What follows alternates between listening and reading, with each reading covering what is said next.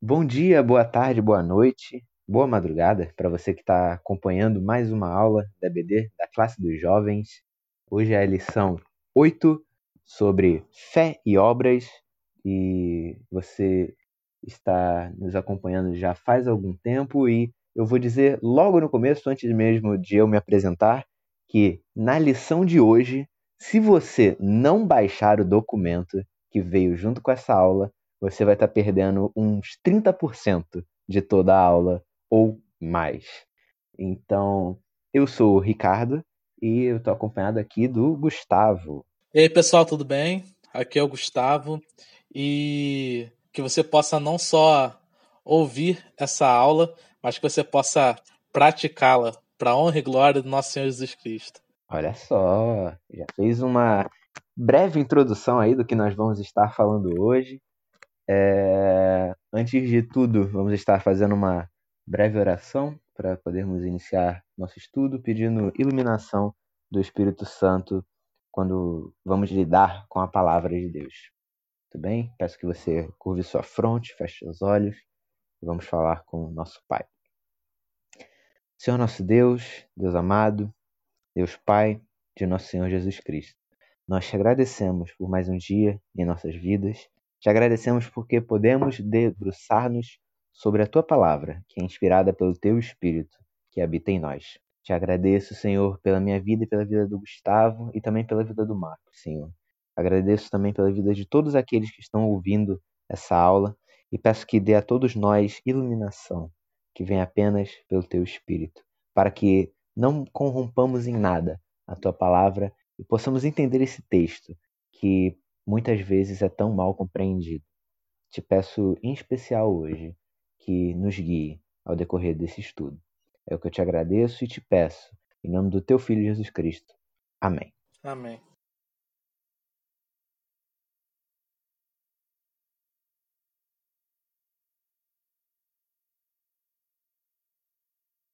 Muito bem. O público de Tiago, já como a gente viu nas aulas anteriores, ele está recebendo instrução do autor bíblico, do irmão de Jesus, sobre o exercício da sabedoria vinda do alto. E todo esse raciocínio de Tiago vai culminar lá no capítulo 3, no verso 13, quando ele pergunta quem entre vocês é sábio e inteligente.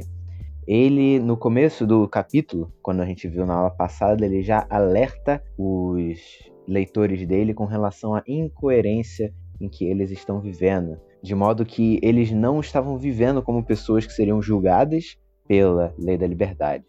E agora, do verso 14 até o verso 26, ele vai aprofundar-se ainda mais nessa questão e tratar da natureza da fé verdadeira. Vamos então ler Tiago 2, dos versos 14 até o verso 26 e 6. Eu vou estar lendo na versão nova Almeida atualizada NAA. Meus irmãos, qual é o proveito se alguém disser que tem fé, mas não tiver obras? Será que essa fé pode salvá-lo? Se um irmão ou uma irmã estiverem com falta de roupa e necessitando do alimento diário, e um de vocês lhe disser: Vão em paz, tratem de se aquecer e de se alimentar bem, mas não lhes dão o necessário para o corpo, qual é o proveito disso? Assim, também a fé, se não tiver obras, por si só está morta. Mas alguém dirá: Você tem fé e eu tenho obras. Mostre-me essa sua fé sem obras, e eu, com as obras, lhe mostrarei a minha fé. Você crê que Deus é um só? Faz muito bem. Até os demônios creem e tremem. Seu tolo, você quer ter certeza de que a fé sem obras é inútil?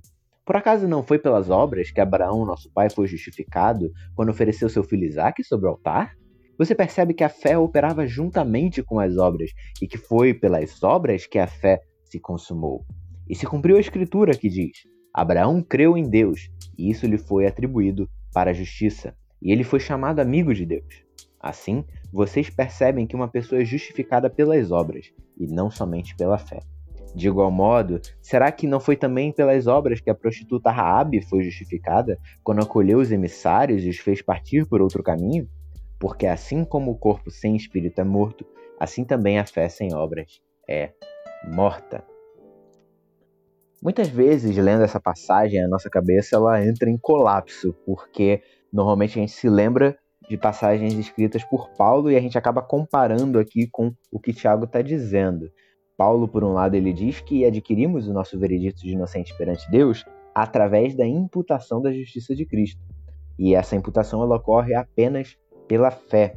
É assim que começa a vida cristã, justificados pela fé somente, como a gente lê lá em Romanos 3, 27 até 4, 5 e em Gálatas 3, 11. Você aí no documento já vai ter o texto para poder estar me acompanhando. Lá Paulo diz: Onde fica então o orgulho? Foi totalmente excluído. Por meio de que lei? A lei das obras? Não, pelo contrário, por meio da lei da fé. Concluímos, pois, que o ser humano é justificado pela fé, independentemente das obras da lei. Ou seria Deus apenas Deus dos judeus? Será que não é também Deus dos gentios? Sim, também dos gentios, visto que Deus é um só, o qual justificará o circunciso a partir da fé e o incircunciso por meio da fé. Anulamos então a lei por meio da fé? De modo nenhum. Pelo contrário, confirmamos a lei. Que diremos então a respeito de Abraão, nosso pai segundo a carne? O que foi que ele conseguiu? Porque se Abraão foi justificado por obras, tendo que se orgulhar, porém não diante de Deus. Pois o que diz a Escritura? Ela diz: Abraão creu em Deus e isso lhe foi atribuído para a justiça. Ora, para quem trabalha, o salário não é considerado como favor, mas como dívida. Mas, para quem não trabalha, porém crê naquele que justifica o ímpio, a sua fé lhe é atribuída como justiça. E depois, em Gálatas 3,11, ele diz: É o caso de Abraão, que creu em Deus e isso lhe foi atribuído para justiça. A gente tem ao mesmo tempo, no texto que a gente leu antes em Tiago, o autor dizendo que uma pessoa é justificada por obras o que parece negar enfaticamente essa justificação pela fé somente que Paulo aqui nos apresenta. Em isolação, parece que Tiago está claramente indo contra Paulo, quase como se Tiago tivesse ouvido falar do que Paulo escrevia e ele vai e, não, tenho que refutar Paulo. Você vai ver aí no documento que tem uma seção dita Lidando com a fé e obras na história. Essa seção ela é bem extensa e ela traz um pouco do background dessa discussão. Eu não vou lê-la toda, mas é importante que você possa estar acompanhando aí no documento, justamente para você ter um contexto de que essa discussão ela não começa recentemente, ela é uma discussão muito antiga na história da igreja.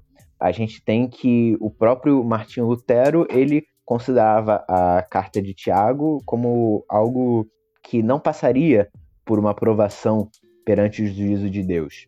É, a gente pode admirar muito Lutero pela sua luta pela justificação pela fé. No entanto, a gente precisa entender que, assim como nós, ele cometeu erros.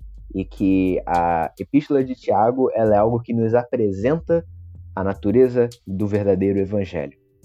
Você também vai ver aí que tem uma seção escrito contradição ou harmonização, onde a gente basicamente vai lidar com de que forma a gente se aproxima então desse trecho bíblico. É, eu apresento aí três possibilidades de como a gente aborda essa questão. Eu não vou abordar as duas primeiras, porque senão nossa aula aqui já será muito extensa, ficará ainda mais extensa. Mas, indo direto à abordagem correta, a grande questão é contexto, a grande questão é público. Paulo ele precisa orientar o seu público pelo fato de que a obra de Jesus na cruz eliminou uma série de rituais previstos na lei, justamente por aquilo de que o sacrifício de Jesus significou. Ele apresenta que a justificação deles vem justamente pela fé, e não pela obediência à lei, e é um contexto que envolva circuncisão, por exemplo. Tiago, por outro lado, está escrevendo um grupo que, de acordo com a perspectiva deles, está agindo de acordo com a lei. E todos esses são descendentes da circuncisão. O que está causando estranhamento em Tiago é que, não só Tiago, mas também pessoas daquela comunidade estão observando que no meio daquele grupo de cristãos tem viúvas e órfãos passando necessidade, por exemplo. Ele está observando que tem pessoas que podem ajudar, mas que estão voltadas para si e não ajudam. O contexto de Tiago é um contexto de, como eu já falei na aula passada, falta de coerência. Se a gente é salvo pela fé em Cristo Jesus, as nossas obras de generosidade, elas devem ser naturais.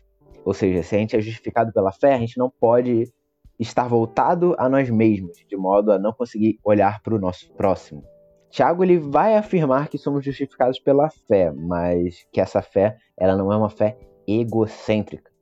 O pastor Jonas Madureira ele define três formas da gente lidar e trabalhar com essa relação entre fé e obras. De novo, eu não vou elaborar tão profundamente quanto aí no documento, esteja olhando, mas a primeira fundamentalmente é o legalismo, que é o que Paulo está combatendo. Paulo está combatendo uma noção de que, por obediência à lei, serão justificados. Por isso que ele é tão enfático no seu combate à justificação por meio das obras. Tiago, por outro lado, ele está combatendo aquilo que o teólogo alemão Dietrich Bonhoeffer ele chama de graça barata. Essa graça barata é uma convicção de que, já que somos salvos por Cristo Jesus e por aquilo que ele fez à cruz, pouco importa a forma que a gente vive. Se a gente vive em retidão, se a gente vive servindo a Jesus. Porque o importante já foi feito. Ela é exatamente o oposto do legalismo. E a gente poderia talvez interpretar que seria um abuso daquela teologia que Paulo apresenta da justificação apenas pela fé. Essa fé que aqui Tiago ele meio que combate, ela não se preocupa com a concretização do discurso. Ela não transborda para o mundo real. Ela é uma fé que crê no sacrifício e ela te torna um reizinho, de modo que tudo que ocorre é graça de Deus para fazer com que você, o centro do universo, fique feliz. Uma pregação dessa fé, ela torna o evangelho um evangelho barato. Por isso, justamente o nome que Bonhoeffer dá, de graça barata. É, não é uma graça preciosa, como ele define. Essa graça, ela faz com que tudo que ocorre no mundo seja uma conspiração divina para acabar abençoando a gente. Se algo está dando errado, é porque eu tenho que entrar numa batalha espiritual contra Satanás e seus demônios, porque eles estão batalhando contra os anjos de Deus, e se a minha oração for forte o suficiente, os anjos de Satanás vão perder a batalha e eu vou prosperar, construindo meus sonhos e a minha realidade. É, é uma fé que ela sempre está olhando para si. Ela transforma tudo em algo que roda em volta do sol que é você mesmo. Tiago ele está lidando com esse tipo de gente.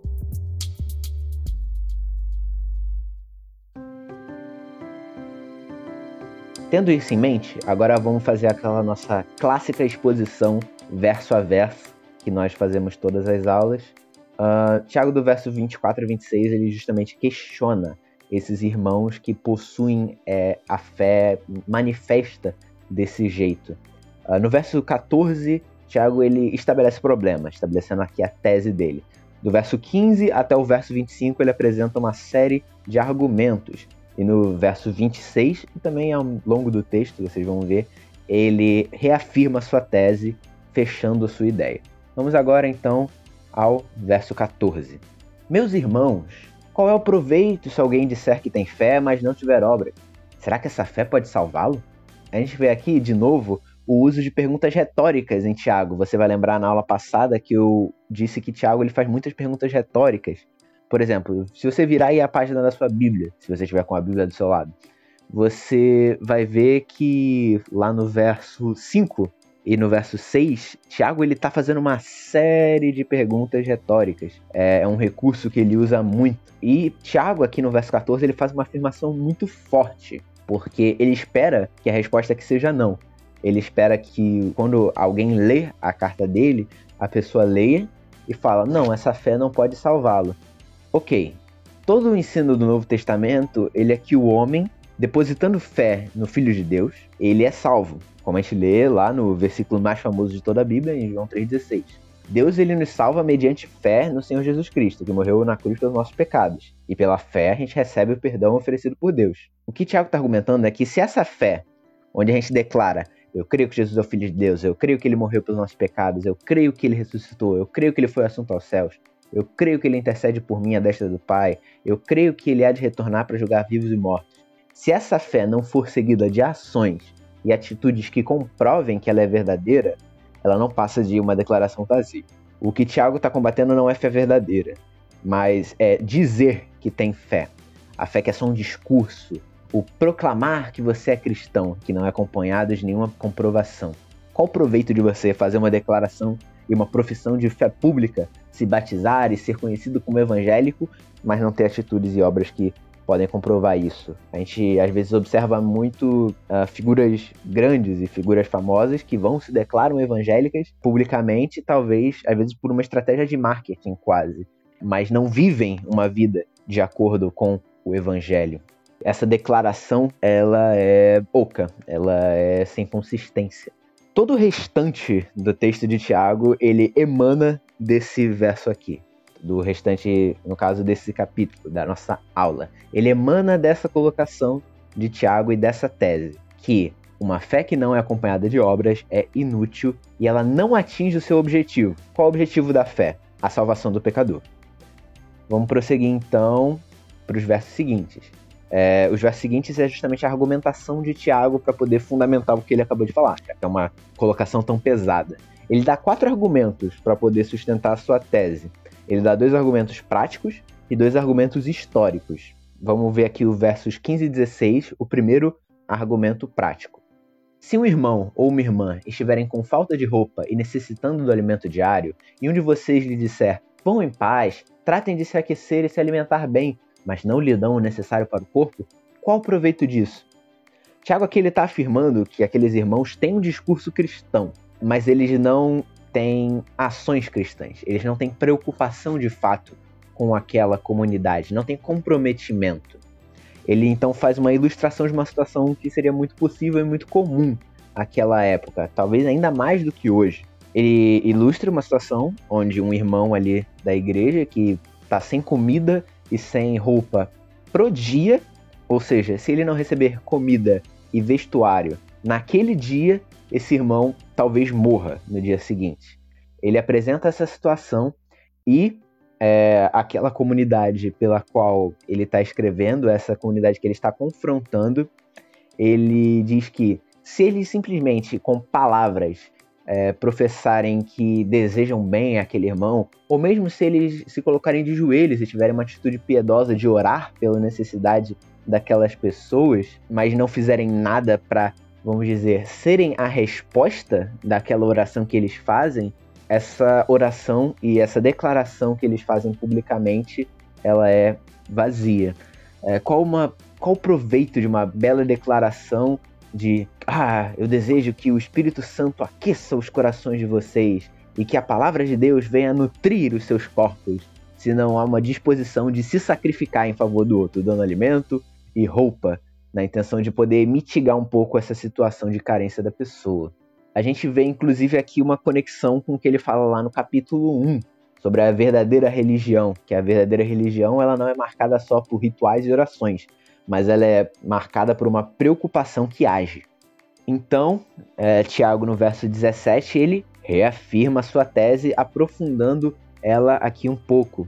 Ele vai e coloca: Assim, também a fé, se não tiver obras, por si só está morta.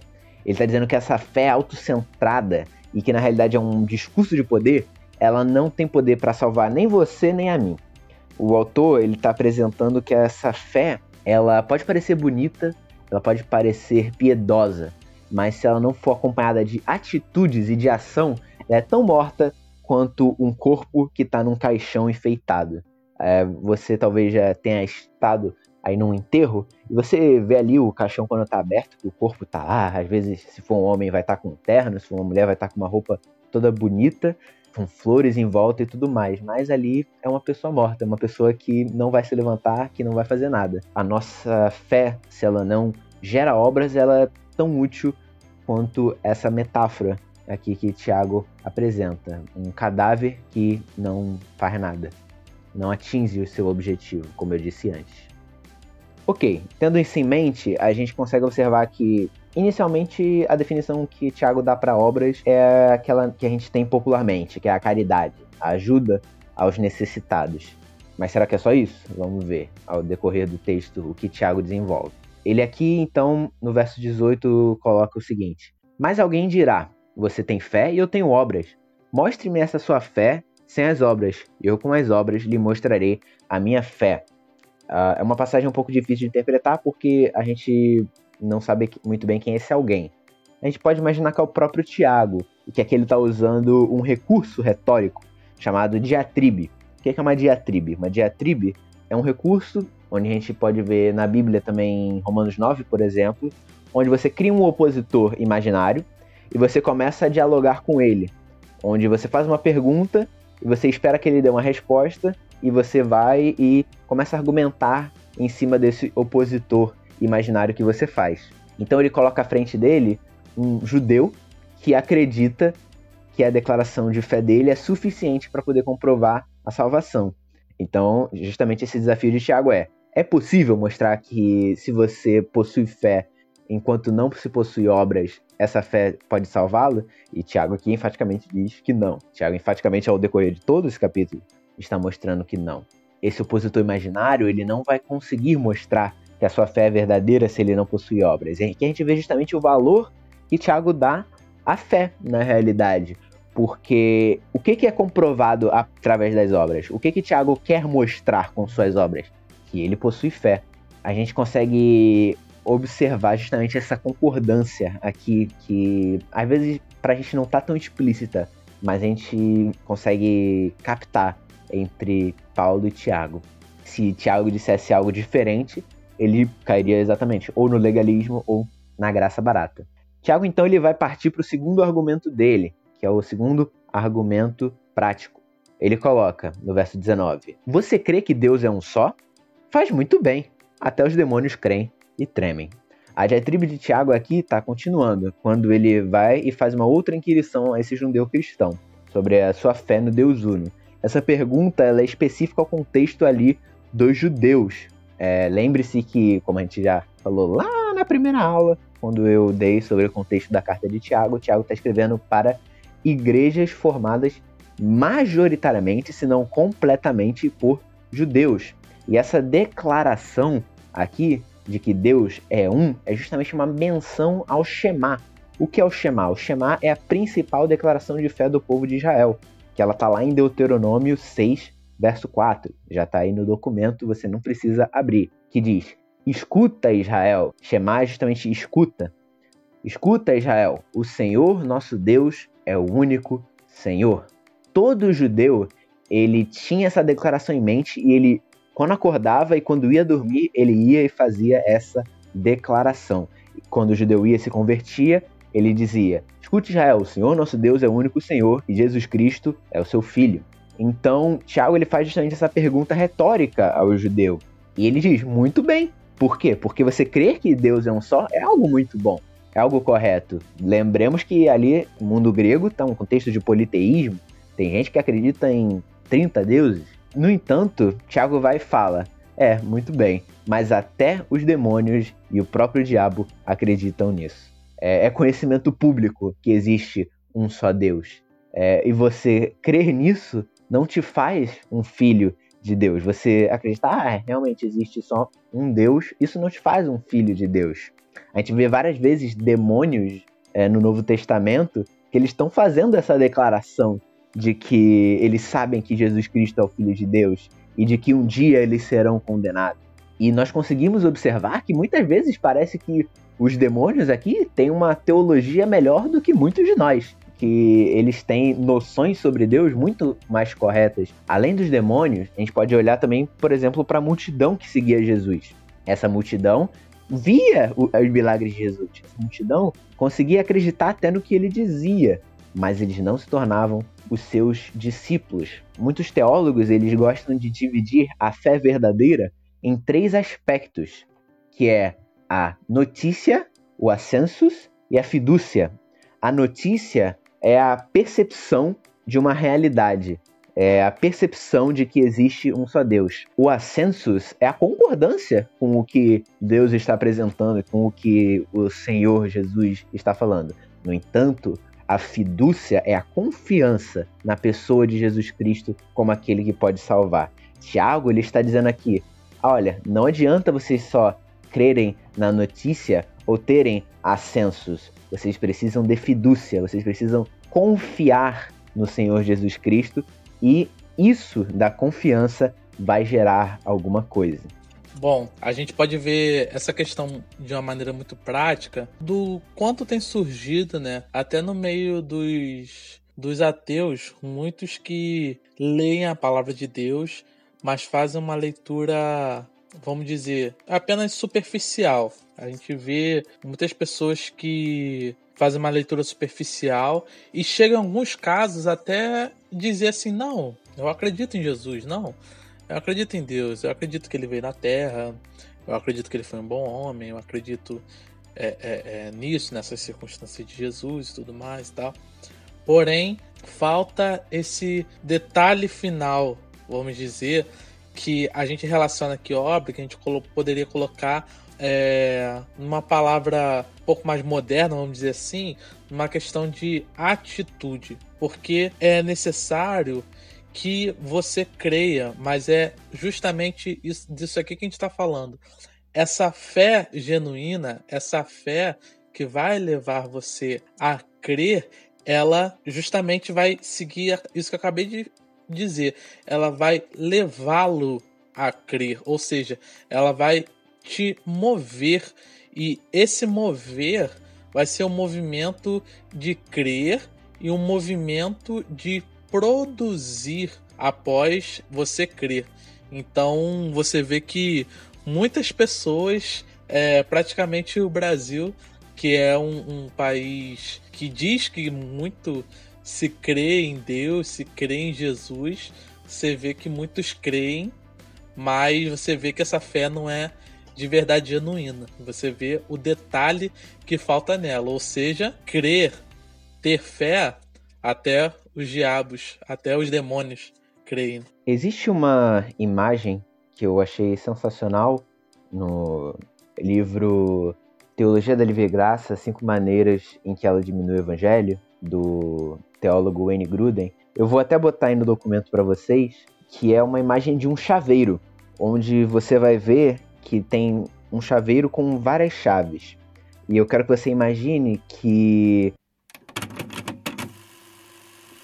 Olá, é, aqui é o Ricardo da mesa de edição e conforme eu editava aqui, eu ouvi a explicação que eu dei sobre essa figura das chaves e honestamente eu não expliquei muito bem. Então eu recomendo que você leia aí o texto que está junto da imagem no documento, porque ele vai explicar essa ilustração da verdadeira fé comparada com as chaves de forma bem melhor do que eu, porque vai vir direto do próprio autor da ilustração. E só complementando um pouco o que o Gustavo falou antes da gente voltar para a sequência direto, é que justamente essa fé popular, o que a gente vê é que falta exatamente o elemento do arrependimento, que é o elemento que vem e que marca justamente a confiança em Cristo, que marca a fidúcia, como eu defini anteriormente.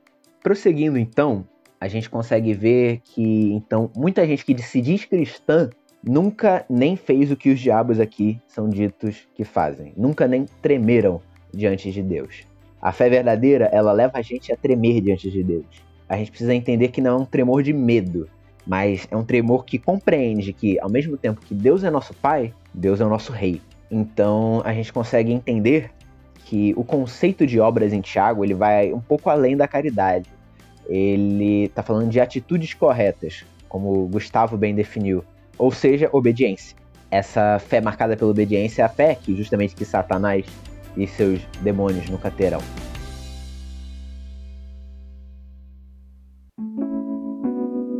Prosseguindo então para o verso 20 e para o verso 21 a gente vai ver o primeiro exemplo histórico, ou exemplo bíblico, que Tiago aqui dá.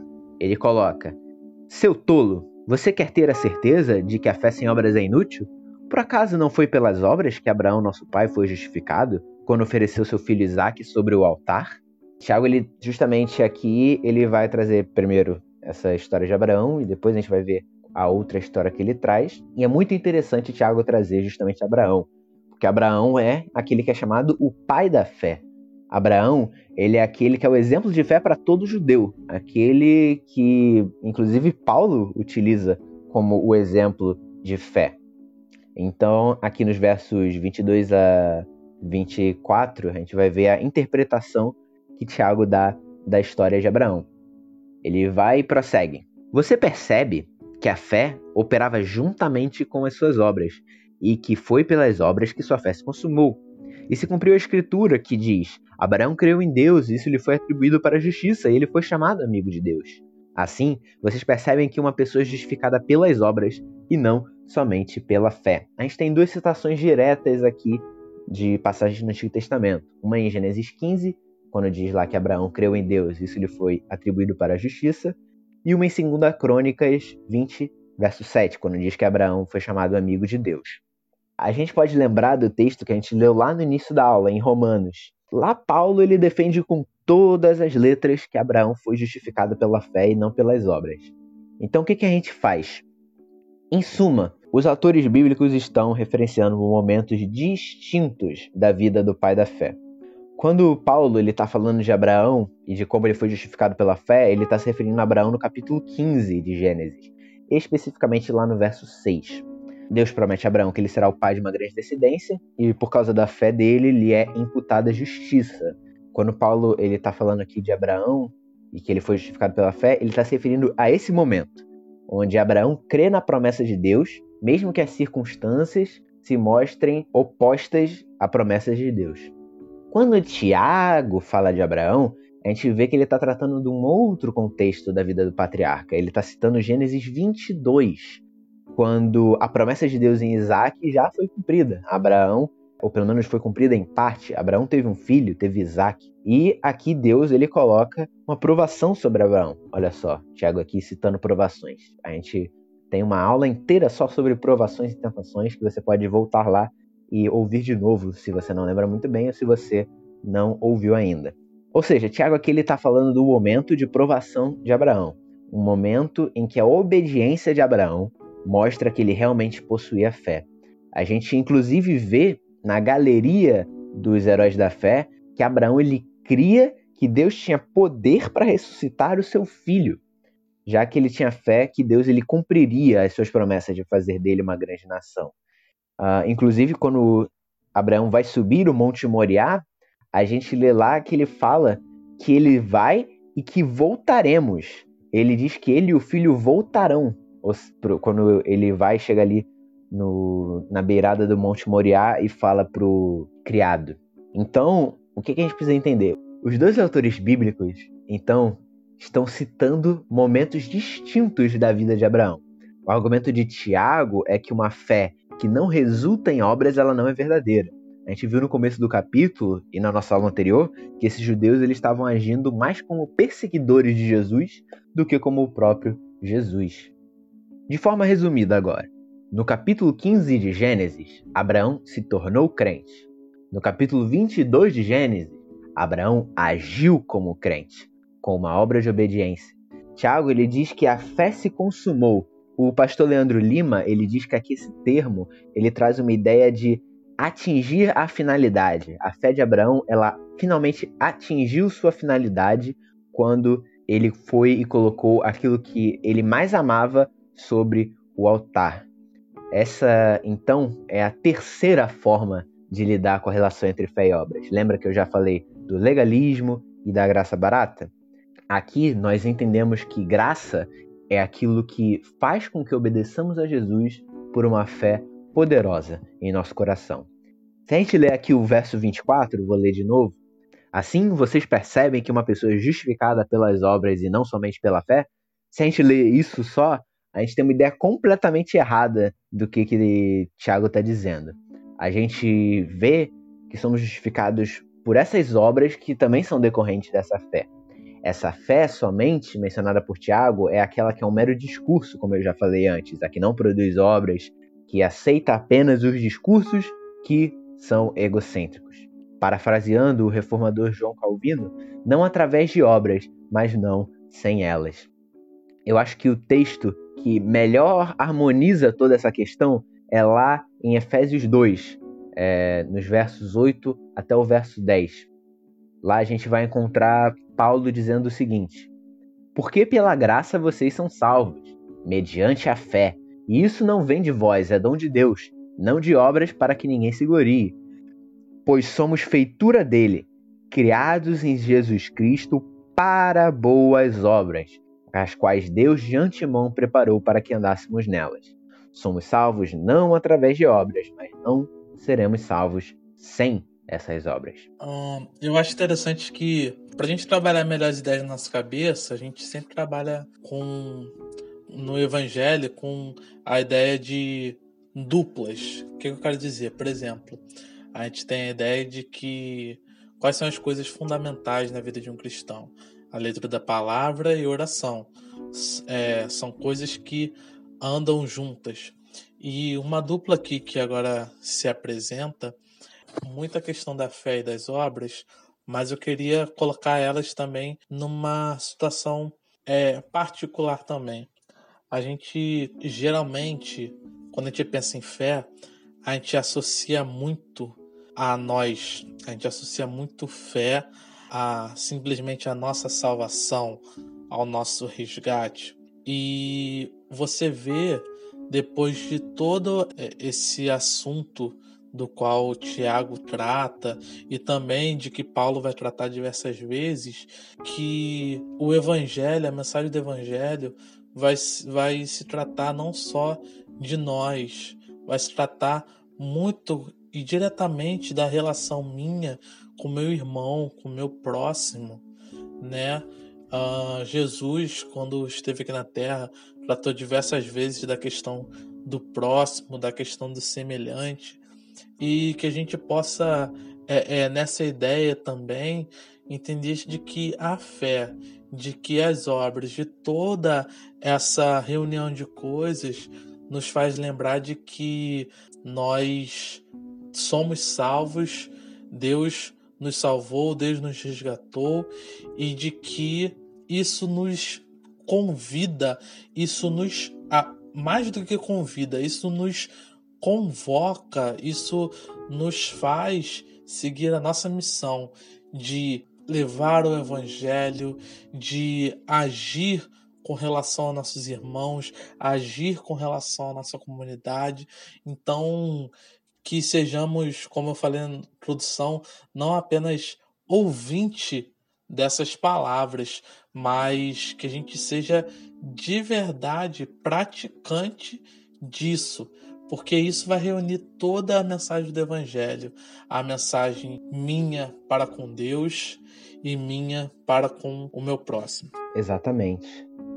Seguindo então para o verso 25, a gente vê o segundo argumento histórico ou bíblico aqui que Tiago apresenta. Vamos ler. De igual modo, será que não foi também pelas obras que a prostituta Raabe foi justificada, quando acolheu os emissários e os fez partir por outro caminho? O segundo exemplo de Tiago aqui é surpreendente. Ele não traz um rei de Israel, ele não traz um profeta, mas ele traz Raabe, uma prostituta cananita. Tiago aqui talvez ele esteja querendo justamente mostrar pra gente que desde aquele que é o maior exemplo da fé, que é Abraão, que talvez os judeus pudessem olhar, uau, nunca vou ter a fé como a de Abraão. Então, é, poderiam talvez ler o argumento anterior de Tiago e falar, tá, mas esse é Abraão, eu não vou conseguir ser como Abraão. Mas ele vai e traz Raabe. Você provavelmente conhece a história de Raabe, se não conhece, ela está lá em Josué 2. Quando os espias eles se apresentam a Raabe, ela já se apresenta como uma serva do Senhor. Raabe, ela não apenas acreditava que o Deus de Israel existia, como talvez algumas pessoas daquela região que ouviram falar de um Deus que destruiu os egípcios e que abriu o mar, mas ela confiava nesse Deus, ao ponto de que a sua fé ela se consuma, ela atinge a sua finalidade quando ela fornece aos emissários de Josué um caminho de fuga. Ambos esses casos, eles são situações onde há um grande sacrifício exigido por Deus dos seus servos. Tiago ele mostra que a questão não é só nossa obediência a Deus, mas também a razão pela nossa obediência. Será que a gente obedece a Deus porque a gente quer ser aceito por Deus, como aqueles para quem Paulo escreve? Será que a gente obedece a Deus para que ele saiba como amamos a ele e de que forma a gente busca merecimento? Qual é a, o motivo da nossa obediência? A razão da nossa obediência que faz Abraão estar disposto a sacrificar Isaac e faz com que Raabe passe por toda essa situação. Essa obediência que a gente está referindo aqui, ela nos coloca em situações que a gente perde, em que a gente não passa por vitórias pessoais. É uma obediência que justamente tem origem nessa fé verdadeira.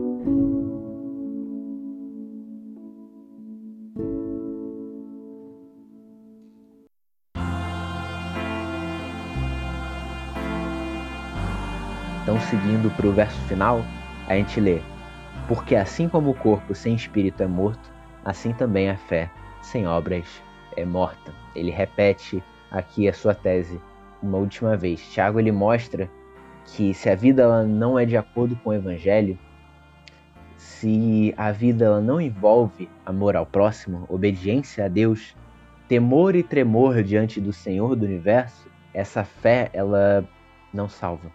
A gente precisa entender que a graça e a fé, elas trabalham de um modo que gera obras.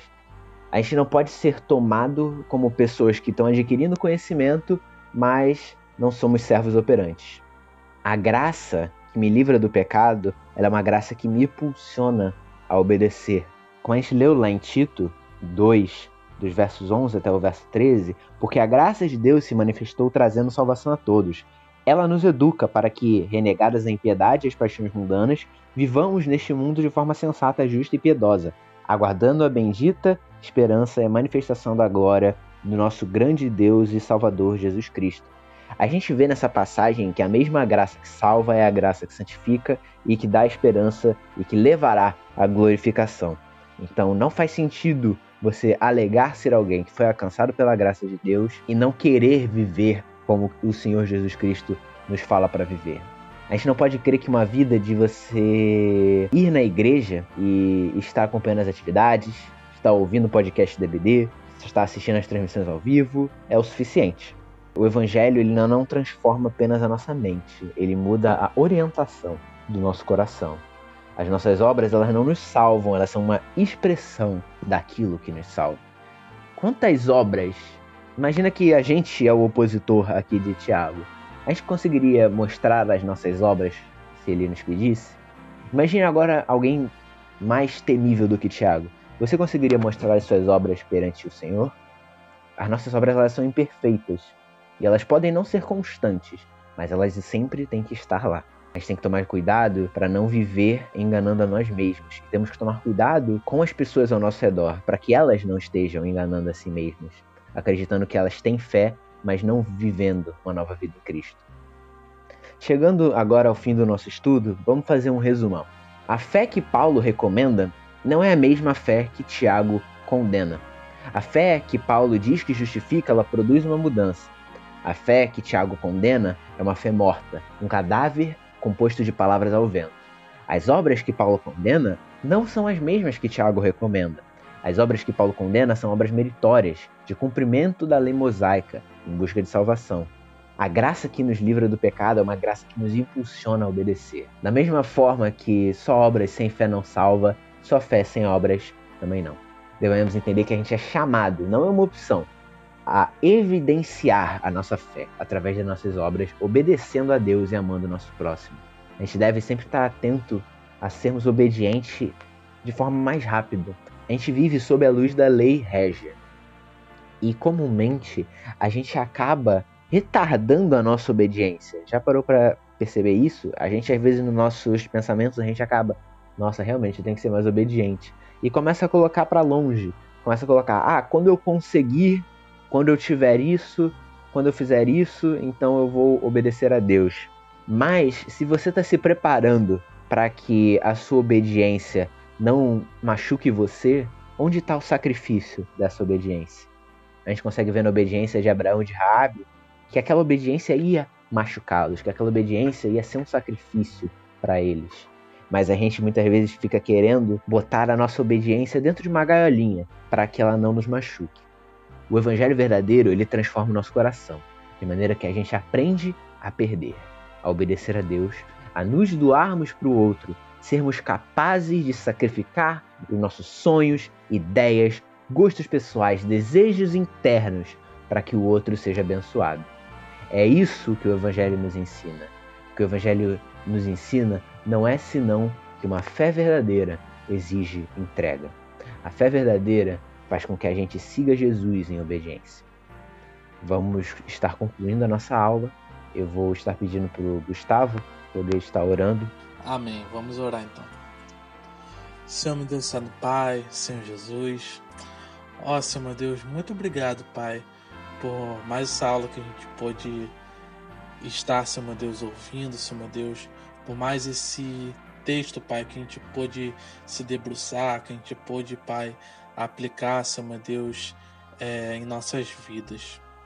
Pai amado, como todo esse texto tratou, Senhor Deus, que a gente possa não somente, Pai, ser ouvinte dessa palavra, apenas Senhor meu Deus, em Ti, mas que possamos, Jesus, é, verdadeiramente, Pai, praticar a Tua palavra, Senhor Deus. Que possamos entender, Pai, que a nossa vida, Senhor Deus, como cristãos, é sim, Senhor Deus, uma vida de entrega, Senhor Deus. É uma vida de entrega, Pai, e que muitas vezes, Pai, na maioria das vezes, nós não vemos as recompensas, Pai.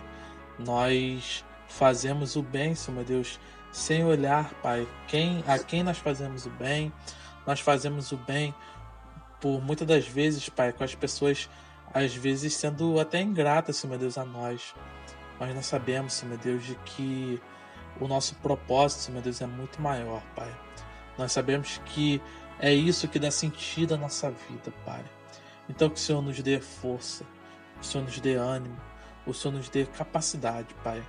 E nos lembre-se, meu Deus, a todo dia, Pai, de que a nossa fé, Pai, tem que nos mover. A nossa fé, Pai, tem que fazer com que a gente evangelize, meu Deus, a todos que estão ao nosso redor, meu Deus, e até os confins da terra, Pai.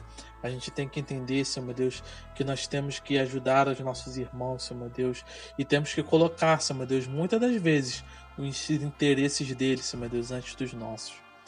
Pai amado, que o Senhor nos mova, Senhor meu Deus, e que o Senhor comece em nós, Senhor meu Deus, é, uma geração, Pai, que vai ser, Senhor meu Deus, transformadora, Senhor meu Deus, que vai, além de ser transformada, transformar, Senhor meu Deus. Que o Senhor possa nos dar capacidade, Senhor meu Deus, a todos os dias. Que nós possamos sempre lembrar que é porque de Ti, Senhor meu Deus, para Ti, Senhor meu Deus, e através de Ti, Senhor meu Deus, são todas as coisas, Pai. Então que nós temos capacidade através de Ti, Senhor meu Deus, para fazer tudo isso o objetivo final de fazermos é tudo isso, porque antes de tudo o Senhor começou a obra em nós. É que nós te pedimos, te agradecemos. Em nome do teu filho amado Jesus Cristo. Amém. Amém.